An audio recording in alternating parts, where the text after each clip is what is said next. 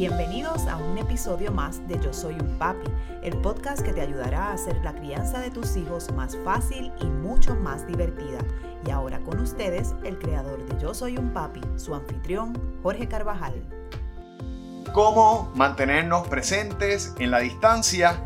Ese es el tema que vamos a estar hablando hoy con ustedes en este episodio de Yo Soy un Papi, el podcast. Bienvenidos otra semana más, padres y madres que continuamente nos escuchan para buscar herramientas para mejorar esa complicada pero gratificante labor que es la crianza de sus hijos y fortalecer la relación, la conexión y la comunicación con los mismos. Hoy vamos a hablar sobre un tema que particularmente va a ser de mucho interés para esos padres y madres que han tenido que desafortunadamente pasar por un, proceso, de divorcio, están atravesando por un proceso de separación.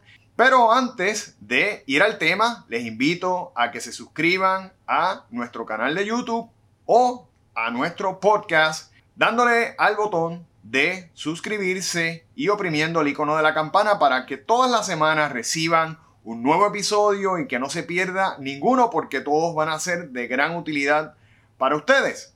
Precisamente este tema me toca muy de cerca porque, como ustedes saben, pues yo eh, atravesé un proceso de, divorcio y mis niños pues fueron a vivir fuera, ¿verdad? De, del país. Eh, se mudaron a los Estados Unidos. Eh, yo vivo acá en Puerto Rico. Pero precisamente pues algo que siempre procuro hacer es mantenerme presente de manera que no se pierda esa conexión tan importante, ¿verdad? Y ese vínculo que hemos creado con nuestros niños. A pesar de la distancia, nosotros podemos mantenernos presentes, que ellos se sientan atendidos, que se sientan escuchados y que en momentos, ¿verdad?, donde ellos necesiten consejo, donde necesiten consultarnos algo, puedan mantener esa conexión, puedan sentirse en la tranquilidad, libertad de poder dialogar con nosotros. La distancia no tiene que ser un impedimento para mantener la presencia en la vida de nuestros hijos. Y es bien importante que lo tengamos. Muchas veces hay, hay padres que, padres y madres, ¿verdad?, que atraviesan por un proceso de separación, un proceso de divorcio y piensan que terminó todo. La realidad es que lo ideal es que la familia se mantenga unida y que los niños tengan a papá y a mamá presentes. Eso es lo ideal, pero desafortunadamente la vida no es así. Muchas veces se dan ¿verdad? situaciones donde hay un rompimiento de, del lazo eh, de la unión entre el matrimonio y pues los niños pues quizás tienen que tomar otros rumbos, eh, tienen que distanciarse por razones X o. Y nosotros, ¿verdad? Como padres, es nuestra responsabilidad, y les digo bien claro, es nuestra responsabilidad el mantener esa conexión. Y digo que es nuestra responsabilidad porque muchas veces nos dejamos o podemos, ¿verdad?, distanciarnos y se le adjudican culpas a la otra persona. Es que esa persona me hizo esto o no terminé bien con la, con la otra persona o cada vez que hablo con esa persona, ¿verdad?, con la pareja, siempre hay alguna situación. Mire, olvídese de todo eso. El responsable de mantener esa conexión con los niños tiene que ser usted. Y yo hoy les voy a ayudar, ¿verdad? A cómo lo pueden hacer, porque esto es algo que yo tengo que hacer todos los días. Vamos a empezar por lo básico. La primera forma de comunicación diaria con nuestros niños, llamarlos. Creo que es importante que los niños sientan nuestra presencia a través de nuestra voz. Yo por lo menos a los míos los llamo diariamente. Yo necesito, a mí me hace falta escuchar esas voces, saber que están bien y a ellos también les hace falta escuchar la voz suya, saber que usted está ahí, saber que pueden contar con usted para lo que necesiten. Eso es algo que es eh, fundamental para su crecimiento y para su bienestar. Nunca, nunca piense usted que el hecho de que su niño se distancie implica que ya ya no le importa, que no es que se murió o se acabó el amor, no. Vamos a llamarlos, vamos a escucharlos. Me pasa a veces que posiblemente la conversación de ayer va a, ser similar a la de hoy, porque al fin y al cabo siempre les pregunto, ¿verdad?, de cómo les fue el día, qué hicieron hoy, si les está gustando su nueva escuela, si han hecho nuevos amigos, qué cosas diferentes han hecho en la escuela, cuál es su clase favorita, este, sus profesores, cómo lo han aceptado, cómo han interactuado con ellos, eh, qué deporte están haciendo. Hay tantas cosas, tantos temas que usted puede dialogar con sus hijos que a pesar de que quizás los días van a ser bien similares porque ellos están yendo a una escuela, están viviendo una estructura, ¿verdad?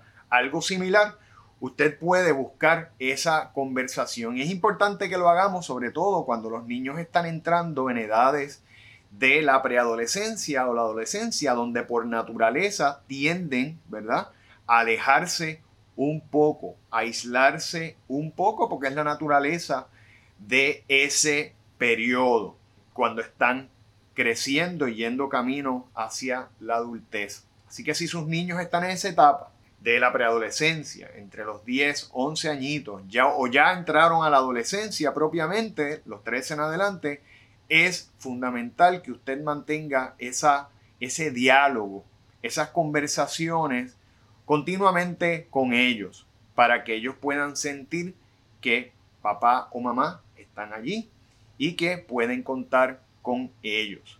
La segunda forma es también a través de la tecnología, ¿verdad? La tecnología nos ayuda mucho a nosotros poder mantener un alto grado de presencia en la vida de nuestros hijos y es a través de las videoconferencias.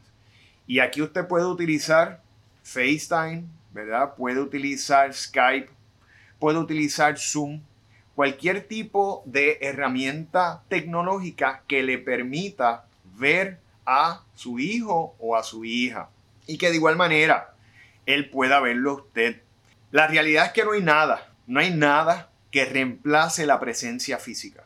Esa es una realidad. No hay nada que reemplace los abrazos, no hay nada que reemplace los besos, no hay nada que reemplace el poder agarrar de nuestras manos a nuestros hijos y llevarlos hacer algo, llevarlos a un parque, ¿verdad? Sí, y esto principalmente si son pequeños, porque según van creciendo, pues usted sabe que no les gusta tanto que le agarren las manos, pero no hay nada que reemplace esa presencia física.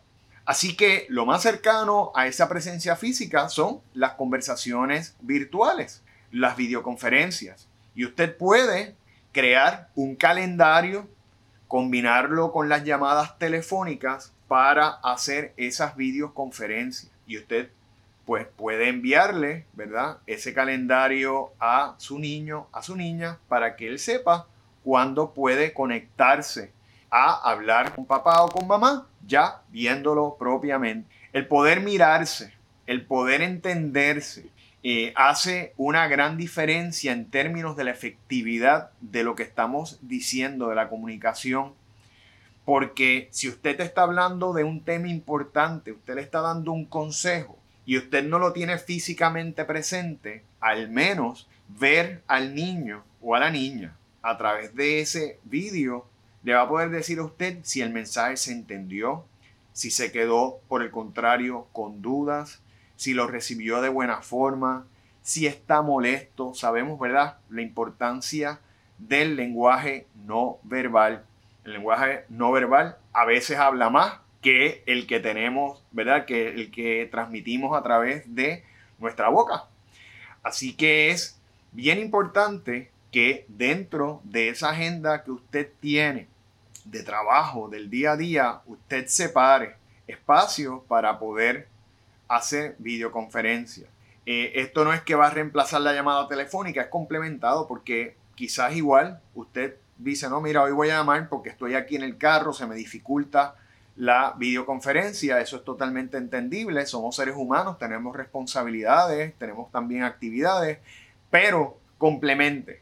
Lo importante es que usted de alguna manera, consistentemente, para que ellos se sientan para que ellos sientan la presencia nuestra, usted hable con nuestros niños.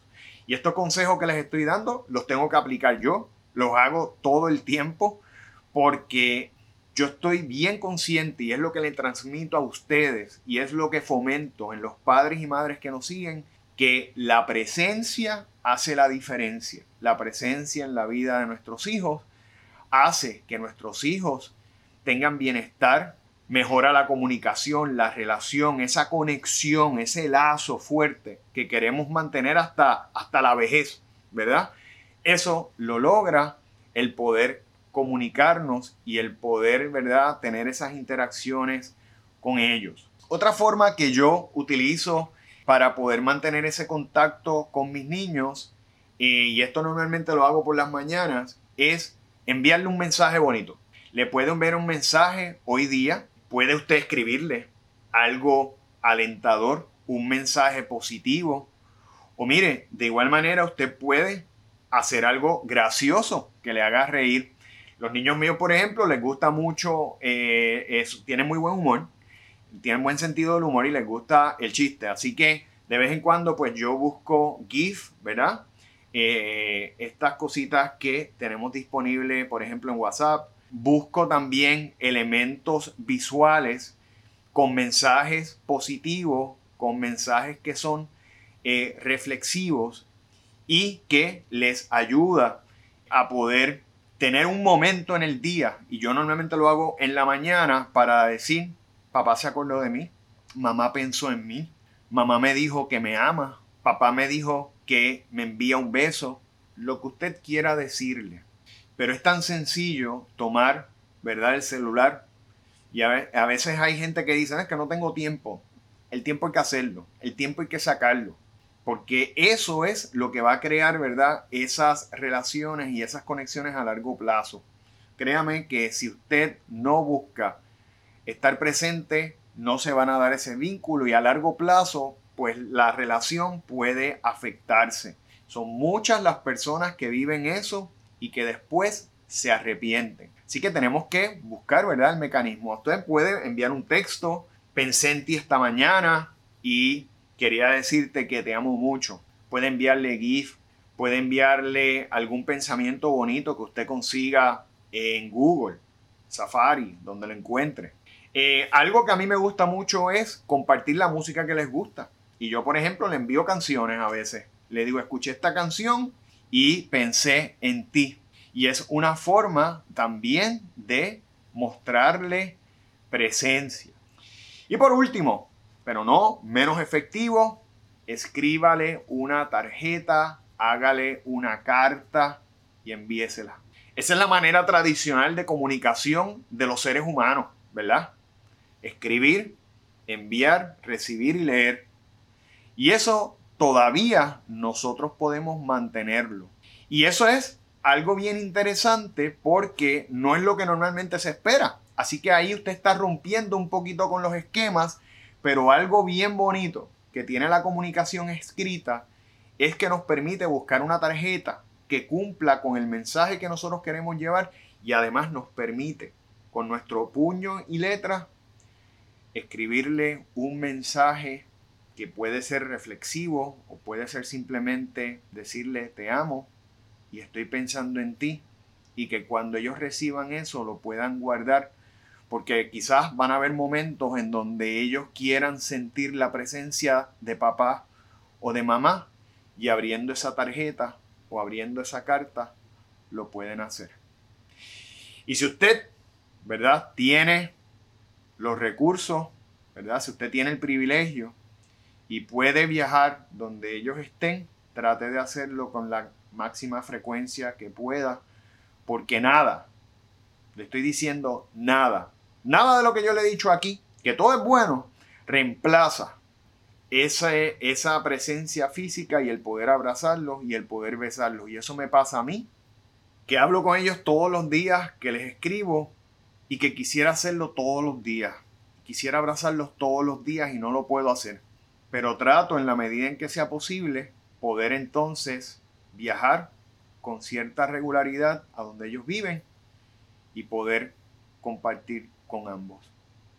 Así que ahí tienen diferentes formas en las que podemos mantenernos presentes en la vida de nuestros hijos aunque estemos en la distancia. Y antes de concluir este episodio, eh, les invito nuevamente a que visiten nuestra página yo soy un papi.com, nuestras redes sociales, bajo yo soy un papi PR, tanto en Instagram como en Facebook, donde continuamente, todos los días, estamos desarrollando contenido de interés y utilidad para ustedes junto a nuestro grupo de colaboradores profesionales. Tenemos psiquiatras, psicólogos, tenemos también patólogos del habla, nutricionistas. Trabajamos todas las áreas de bienestar para usted, para sus hijos, para que pueda haber esa relación tan importante entre padre e hijo y que a largo plazo podamos crear buenas memorias y buenos ciudadanos. Nosotros, a través de la crianza, podemos cambiar la sociedad.